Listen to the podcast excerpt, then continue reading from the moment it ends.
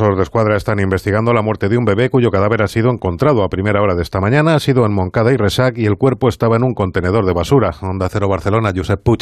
El aviso lo ha dado un trabajador de la recogida de basuras a las 6 de la mañana al ver el cuerpo del pequeño dentro del contenedor de una esquina del centro de la ciudad. Después de identificarlo, este ha llamado a los Mossos que han recibido la llamada pasadas las seis y cuarto. Mediante un tuit, la policía catalana ha informado que el área de investigación criminal ya está trabajando en el caso para descubrir las causas de la muerte del bebé. La zona continúa totalmente acordonada.